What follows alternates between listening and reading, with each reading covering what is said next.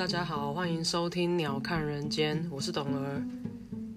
人世间的凡尘俗事太多太辛苦，学着像鸟一样飞到半空中，鸟看这个世界。当烦恼变得渺小，讨厌的人小到看不见，可能会让你的日子轻松一点哦。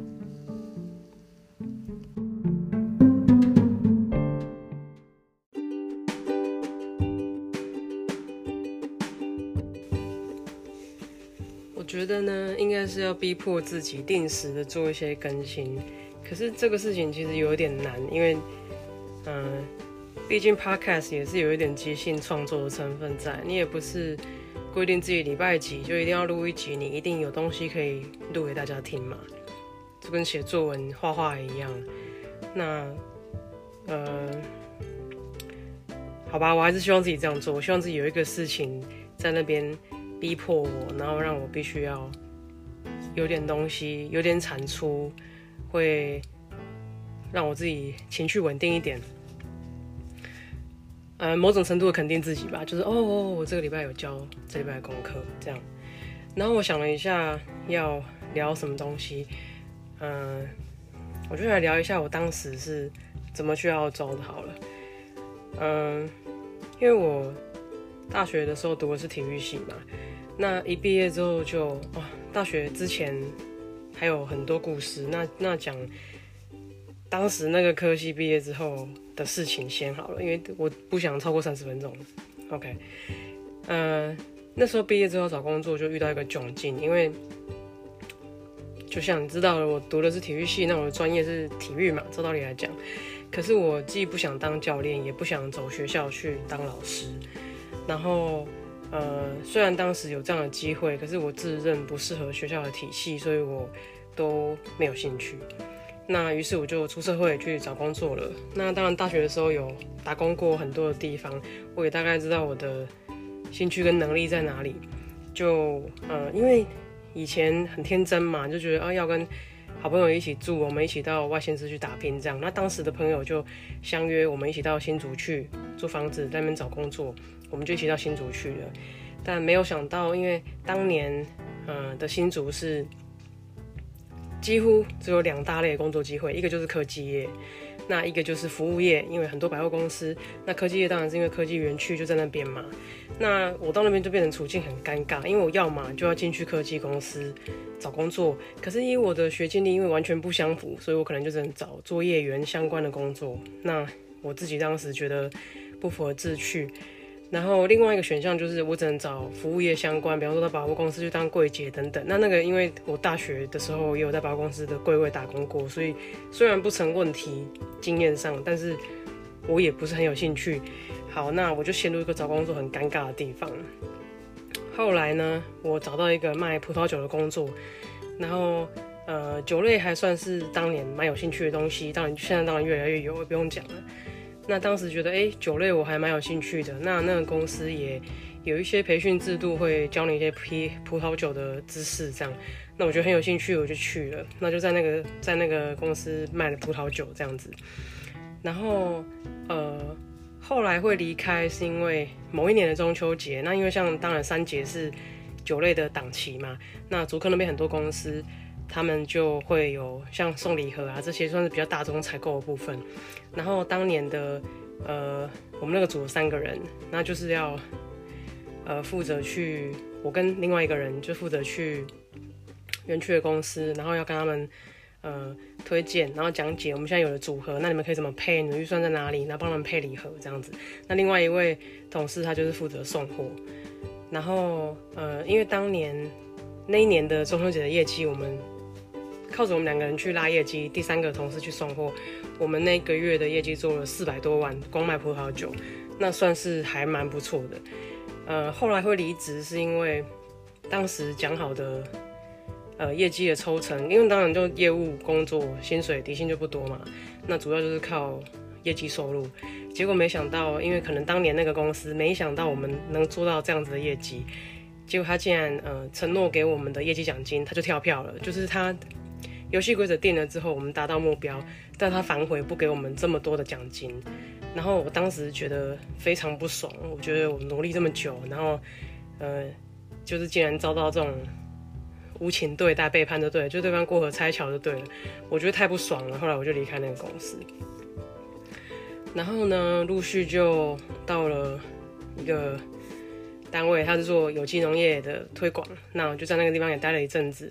后来辗转到了金融保险业，然后也待了一阵子。那段时间也啊，因为就是做一些金融保险啊、理财相关的规划啊什么的，然后也考了一些执照，考了一些也蛮多张的，好像也考了七八张金融相关的执照。那那时候我心里就觉得，嗯。好吧，不然我就想办法去找个银行的工作好了。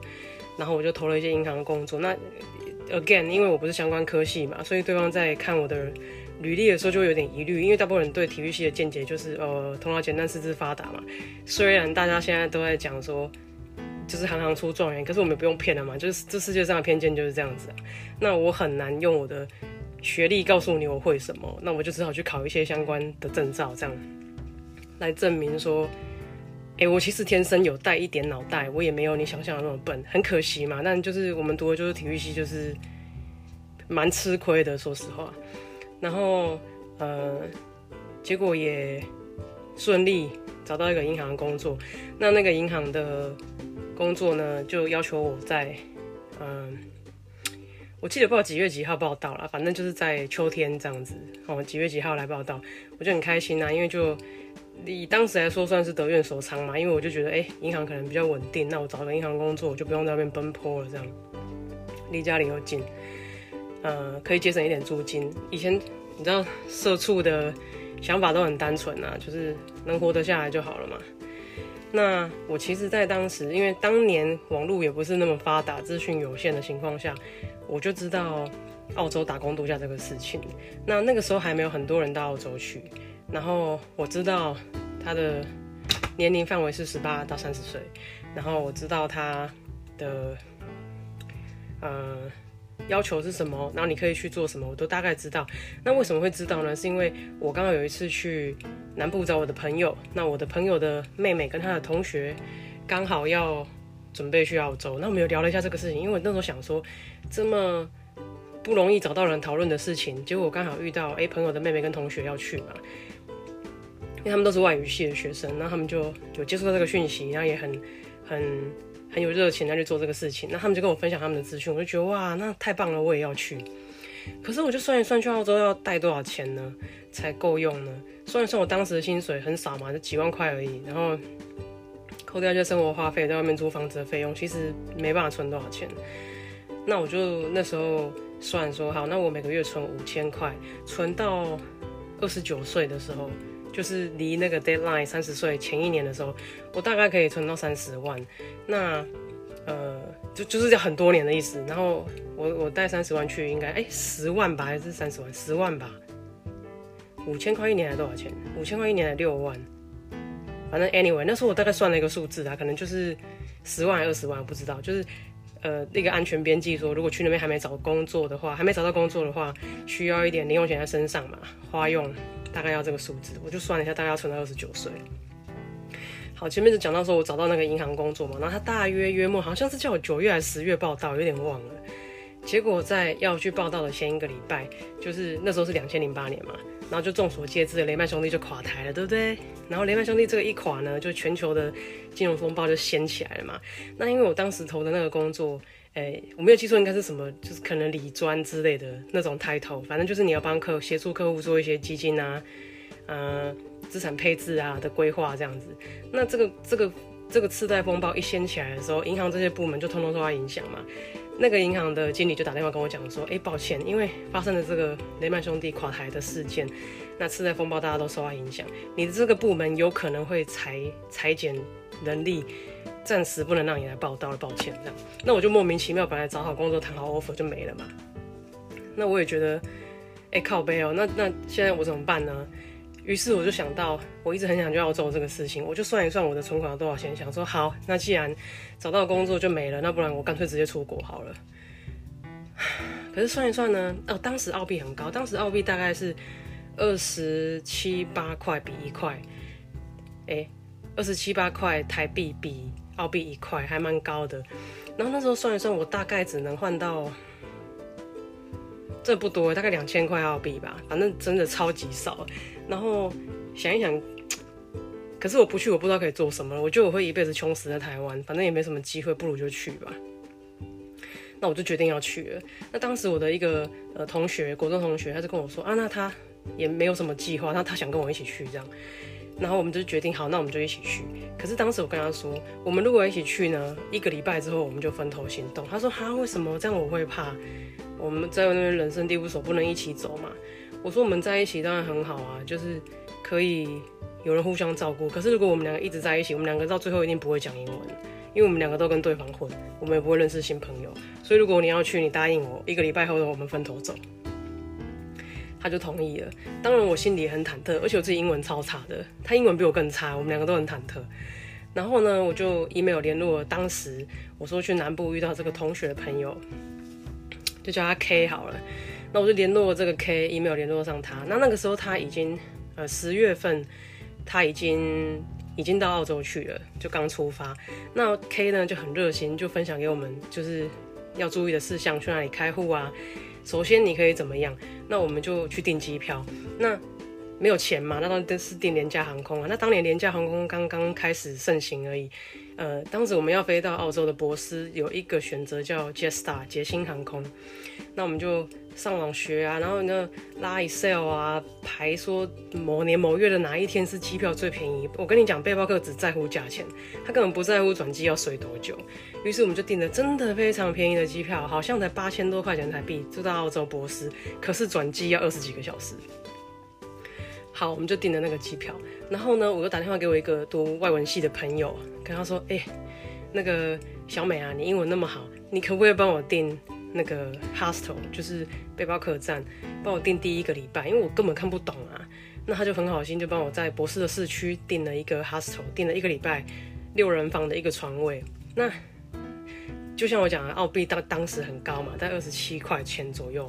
然后澳洲的 hostel 是以周计价，应该说以天计价，一周会多送一天，意思就是你住七天，只收六天的钱。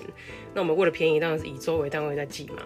那你要想出国不比在台湾，你只要一出去，每一天都有固定花费，就是说我每一天固定要吃三餐，每一天固定的交通，还有我每一天一定会花到就是住宿费。不管你租房子还是你住旅馆，只要你生活在这个世界上，每天都有住宿费。好，那当时 hostel 的价钱一个礼拜大概是两百块，两百块澳币的意思就是约莫五五千多六千块台币嘛。那对当时资金非常少，就是只带两千块的我来说是压力很大的。那我的朋友帮我订好房间之后呢，我们就准备好要出发了。准备什么呢？呃，网络上有一些资讯分享。那因为就像我讲的，当时很少人去澳洲，我们约莫是。大概是第二代、第二批去，不是第二代，第二批去，算是很很早期去澳洲。你看我两千零八年出国的，很早期去澳洲的前期的背包客，对，所以大家没有什么资讯可以分享给你。但少数的资讯里面就有讲说，哎，那你去那边很有可能你要做农场的工作，那澳洲什么东西都很贵，每天都在烧钱，所以你可以准备的是什么呢？所以当时我们准备了雨鞋，你想不到手套。然后像一些，比方说头灯啊、充电充电器啊、充电电池那种充电器，因为古时候还没有智慧手机嘛，那那个充电电池可以，你可以拿来用灯啊、用呃照相机啊之类的，那时候都还用到用到那种干电池，我们就准备这些东西。然后呢，因为捷星航空不，比方说捷星航空，廉价航空就是一个呃，我的基本费很便宜就有机票，但你要什么东西就另外加嘛，所以当然没有食物，没有呃行李的 allowance 之类的。你要这些东西都另外加，那像我们想要省钱，不可能花钱买行李啊，所以我们所有的东西通通都穿戴在身上，因为你不会称我重量嘛，那就变成很好笑。那时候夏哎算有点夏天嘛，我是十月出国的，身上穿很多的衣服，因为衣服太占行李重量了，身上穿很多衣服，然后把所有过得了海关的东西都放在口袋里，很重的，比方说什么那个充电器啊，那时候都可以带，然后。什么头灯啊那一类的手套啊，我还穿着雨鞋搭飞机，因为雨鞋太重了，又很占行李。雨鞋里面还再塞一点袜子之类的，反正我整个人看起来超狼狈，像流浪汉这样子。然后行李小小的，因为我行李要登机嘛，我没有买 allowance 可以托运这样子。那我们就这样浩浩荡荡出发，第一站飞到新加坡，因为在新加坡转机嘛，Jetstar。新加坡的樟宜机场号称当年呢，哈，号称是嗯全世界数一排名一二好睡的机场。为什么好睡呢？因为我们转机二十几个小时嘛，没地方睡，你怎么混呢？那我们就很幸运的，一到机场就立刻就是 follow instruction 那种老背包客分享的资讯，赶快去某个区域，那就找到一个躺椅，这样很高兴。我跟我朋友两个就把全身的东西脱下来，还有那个雨鞋，你知道搭飞机穿雨鞋有多累？全部都脱下来，然后很高兴在那边休息，因为呃十几二十个小时后我们才有下一班飞机到博斯嘛，就在那边休息。我非常记得那时候很高兴，肚子很饿，要去 机场找东西吃，买了一个啊咖椰吐司。没有去过新加坡嘛，那时候哇，觉得好特别。咖椰吐司一个五块钱新币，算一算台币啊，那时候新新币很贵哦，新币那时候大概二十三块吧。换回来想说，我靠，背一个厚片吐司一百多块台币，我觉得好贵哦，好心疼哦。然后我朋友说他想吃咸的，后来那边有个汉堡王 Burger King，我们就点了一个汉堡王的套餐一起吃，好像也是七八块之类，两个心痛的要死，想到完蛋了，这样会不会才去几天前就花完了？就在那边转机。后来其实也很幸运，在那个时候我们转机的时候就遇到一个台湾女生，她叫啊。因为都是台湾女生嘛，那时候她跟我借东西，问我你身上有没有什么东西这样，我借他，我们就聊天聊起来。他说哦，他也是要去博斯，他也是要去当背包客。我们还哎互留了一下那个联络 email，说那也许在那边可以 hang out 啊，可以出来。后来我们就没有再联络了。然后呢，顺利的睡醒之后，隔天很兴奋、很紧张、很怕看不懂，走错登机门，找到我们的飞机就飞到博斯了。飞到博斯第一件事情是什么？想办法到旅馆嘛，对不对？那大家都知道，那个廉价航空的飞行时间都很差，很多红眼航班嘛，为了要便宜，飞到波斯是那种半夜，十二点以后了啦，反正是半夜，公车通通都没开哦。当时我英文程度差到我连 shot 都不会讲，我只知道机场好像有公车可以坐到市区，公车的英文是什么呢？翻开我们的国中课本叫 bus，然后想着好，我会讲 bus，那一定没有问题的。我就到了那个机场嘛，那到了博士机场之后，我就找人问说：“嘿，你知道哪里有 bus 吗？”澳洲人想半天想到你写的共享，后来想到哦，你是讲到那个机场到到市区的 airport shuttle 吗？哎，我听不懂什么叫 shuttle 哎，我想说要写我写的共享没有 bus 吗？他说有 shuttle，我想哎，可是。后来终于搞懂，他讲 shuttle 的意思是，哎，那个通勤接驳车嘛，会到市区的。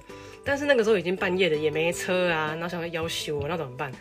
结果在机场人越来越少了，因为飞下来的人有的就被接走了嘛，就又没有车，又没有人，然后我们也没有钱搭计程车啊，不敢花这种钱，而且我根本就不会跟他讲我要去哪里啊，怎么办呢？这个时候我们看到一个长头发的亚洲男子，看到亚洲人第一件事要做什么？走过去看他会不会讲中文嘛？那时候是不会讲英文啊，就过去问他说：“哎，那个你会讲中文吗？”他说：“会啊，我台湾人当然会讲中文啊。”哦，很高兴能遇到台湾人。那那个人在跟我们讲说，他等的人好像没有来，因为他在网络上，大家会在背包客栈讨论嘛。他在背包客栈有接到一个接机的需求，他当然是付费的，他就去，有的人会赚这个钱，就是他去接你接你，给他个二三十块，讲好一个价钱，他就自己有车就接送你这样。他说他好像被晃点了，马的那个人，我们他问我们有没有看到一个长得怎么样怎么样的人，那个人跟他联络说他接机，怎么到现在飞机都都都大家都撤光了，我就没看到那个人。我说我飞机上没有看到这个人呢，然后他就说那就是他被晃点了，他就看了一下我，跟看了一下我朋友说你们要去哪？我说我们要去博斯市区的哪一个 hostel 这样子。他说哎，反正我也被晃点，我有空车，不然我载你啊。然后结果我就想说，怎么人那么好？怎么可能会有那么好的事情？就当然很开心啊，就上车啦。哎，其实这个也蛮危险的哎。然后，但是当时就也没有其他选择啊。我也很幸运，我常常在路上遇到很好的人，不求回报很好的人。所以我也期许我自己可以当这样的人。如果有一天我帮得上别人，我也义不容辞。那我们就很开心，就上了他的车。然后这个人，这个男生叫 S，他就真的很好。然后在路上跟我们。呃，聊天啊什么的，然后要载我们到旅馆去。然后呢，这个 S 呢，他就很友善。然后到的时候，我们想要，因为他就在车上跟我们讲，他就会讲说他是基督徒啊，他的教会有很多活动啊。那像你们刚来什么都不懂啊，欢迎来参加我们的教会啊，可以认识很多人呐。而且教会做完礼拜之后，一个人会发一条面包哦。什么样面包？就国外像是一条 loaf，就像我们一条吐司没有切这样，有没有？会发一条面包哦。嗯，然后就聊天这样。然后他还有暗示说他在某个餐厅做 supervisor，在餐厅的内场。呃，也许我可以介绍你们一些工作哦，这样子。那我们一听惊为天人呐，因为刚去人生地不熟，很想要赶快有工作可以拿到钱嘛，你才有办法支付后面的生活啊。那如果这个人可以介绍你工作，你不觉得棒呆了吗？很高兴啊，就互留电话。到了这个呃住宿的地方，就是那个那个 hostel 的时候呢，他就哦，因为当时有老背包客分享的经验，就说因为澳洲是一个香烟很贵的地方，那。贵到什么地步呢？像台湾会很多人会讲说，哎，那你有没有烟啊？给我一根啊！澳洲是没有给你一根烟这件事情的，因为一包烟要大概十六、十七块澳币，换算台币要五六百块钱台币。所以如果路上有人跟你要烟，他是要给你钱的。那通常是五十 cent 到一块钱澳币不等，他不会白白跟你拿烟，因为那跟抢你钱包没两样，很贵嘛。所以那时候有一些老背包客就说，哎，那你们从台湾来的时候，可以在免税店。买一条烟嘛，每个人可以带一条，免税入境这样。买一条烟，因为香烟会是你可以表达感谢或是贩卖的一个很好的东西。那那时候我们就买了烟。到了澳洲之后呢，那这个这个 S 不是很好的载我们到我们的旅馆嘛？下车的时候他就跟我要了几包烟，那我当然觉得很好，没有问题啊，我就把我的烟送给他，作为感谢这样，因为他可以转卖或者是他可以自己抽嘛。OK，我们就到了旅馆。那很忐忑、很听不懂的 check in 了。我跟我朋友就被分到两间不同的房间。我那个房间是四人房的女生房，我朋友被分到不同楼层的六人房的女生房。那因为也没有手机嘛，刚到到的时候又半夜，然后就一直被房间里面吱吱吱白眼这样子，因为我们可能吵到人家了，就一直就讲你小声一点之类，反正也听不懂了，但知道他在骂你。Anyway，那我的房间当时是有。呃，两个加拿大人，一个香港人加我，一个台湾人，然后我们就跟我朋友约好说，我们没有手机嘛，那明天早上八点我们在楼下等，这样子，因为没有手机啊，没办法联络啊，然后我也不可能去那里敲门什么的，后来就好讲好就这样，隔天早上八点我们就在楼下等，那我们也用 email 约好了这个。呃，提前到澳洲去的朋友 K，他已经住在其他的这个城市其他的镇，但他就呃为了要来密我们，他就自己坐火车来找我们这样，那我们就会合，会有遇到台湾人就是很开心呐，又遇到认识的那朋友很好，就带我们去开户，带我们走流程，跟我们说你要到这个里哪里，你也可以坐什么线的公车啊，然后呃图书馆有免费的水可以装啊，几点有呃哪一条线的公车是免费的啊。你可以利用啊，因为我跟你讲，背包客超穷的，不可能花钱搭公车，我宁愿用走的。所以我在澳洲那一年，我走坏了三双鞋子。所谓坏掉是真的鞋底走到开那种的。然后因为我就是一直走，一直走，然后水壶带着，因为不可能花钱买饮料嘛，所以就是走到图书馆就装满，然后喝光再装一瓶再走。早餐都吃什么？他手通常会付早餐，就是付一条吐司，有没有？因为他手都有煮煮饭的空间嘛，他就会有那个。那个吐司，然后呃果酱的两三种，就是草莓、花生、巧克力这样子，然后会有茶包，很难喝的茶包跟很难喝的咖啡，也是免费的。那我们为了省钱，都是早上一定他手吃到饱，吐司吃到饱之后，再做一个果酱三明治外带放在背包，因为到连午餐都省了。接着就出去走一整天，来游览这个城市也好，找工作也好啊。那我们的朋友很好，那天隔第二天就带我们去开户。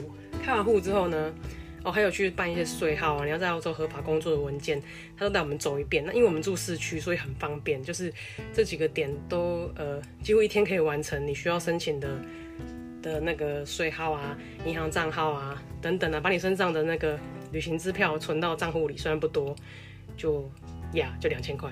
那后来就开始紧张了嘛，因为你要开始找工作啦，你的时间在 TikTok，你的。每天的住宿费就在那啊，我就开始去找工作了。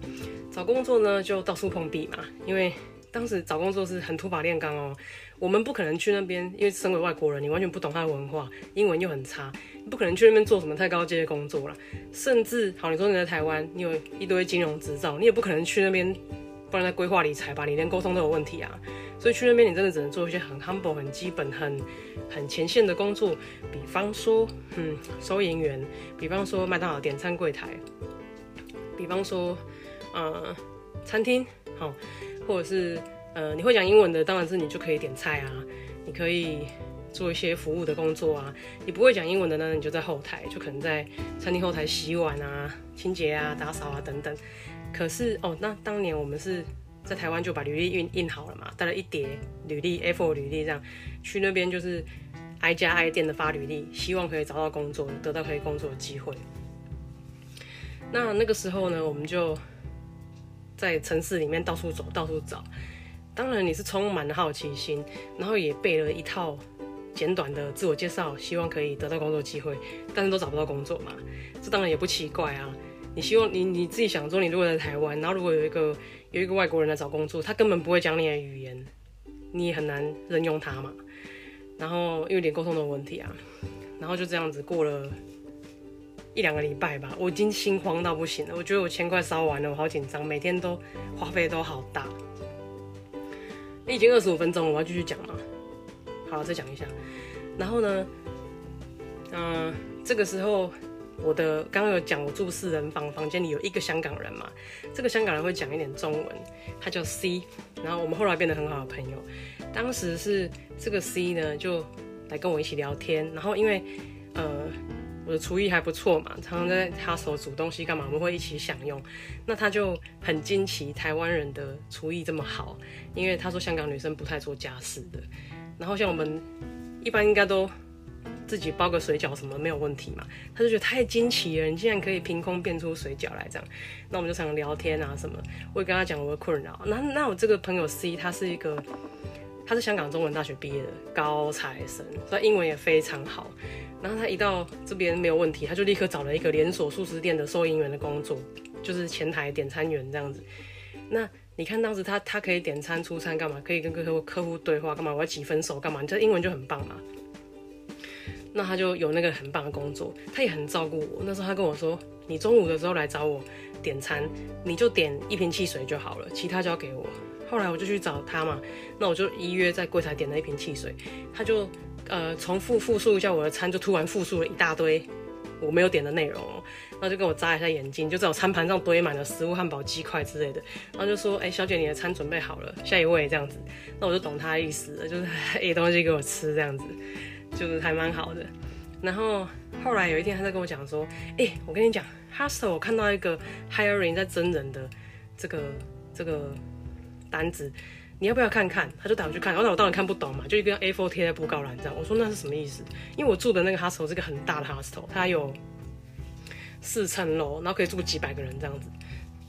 他说那一张那一张公告是在说他们要争 housekeeping。就是打扫的人员，早上有人退房的时候，因为来自全世界的人会进出嘛，有人退房了之后呢，你跟着去打扫 housekeeping 这样，酬劳是你可以换一天的住宿，就说我今天有打扫，我今天住宿就免费。那当时我算起来，我一天的住宿费大概是三十块嘛，然后觉得哎可以耶，算当然不多，真的不多，可是我不用花住宿费啊，虽然我也没赚到钱，但是我不用花住宿费，我就。我的战力可以延长一点嘛？我就很高兴呢，那我就立立刻去应征这样子。那当然，Carmen 当我的翻译，因为我根本听不懂对方在讲什么。我就开始我的清洁人生了。然后呢，这个清洁人生开始就开始很好笑，因为我的打扫组的那个组员，因为这个工作是早上一大早啊七八点开始有人 check out，你开始打扫到大概。呃，中午一点之前大概可以全部做完，因为新的人要 check in 的嘛，你那之前都要全部准备好。然后那个英国组员就会，因为他是 supervisor 嘛，就是领班这样，他就会发号施令说，哎，Kimmy 去哪一间，谁去哪一间，谁去哪一间这样。那是很恐怖的情况是，他跟我讲说，哎，你帮我拿枕头套。可是我听不懂枕头套是什么意思啊？他跟我说，Can you get me some pillowcase 之类的。然后我想说，什么是 pillowcase？我知道他叫我拿东西。可是 P O case 是什么？那我就常常在这种就是傻眼的状态，就只好手边东西全部拿起来说这个吗？这个吗？这个吗？然后后来他就很无奈的指着另外一个我没拿到，说是这个这个东西叫 P O case。所以呃床床具、寝具、清洁用品用品的英文是在这个时候学起来的。我觉得其他的要下一集，因为已经三十分钟，太久了。我们下次见。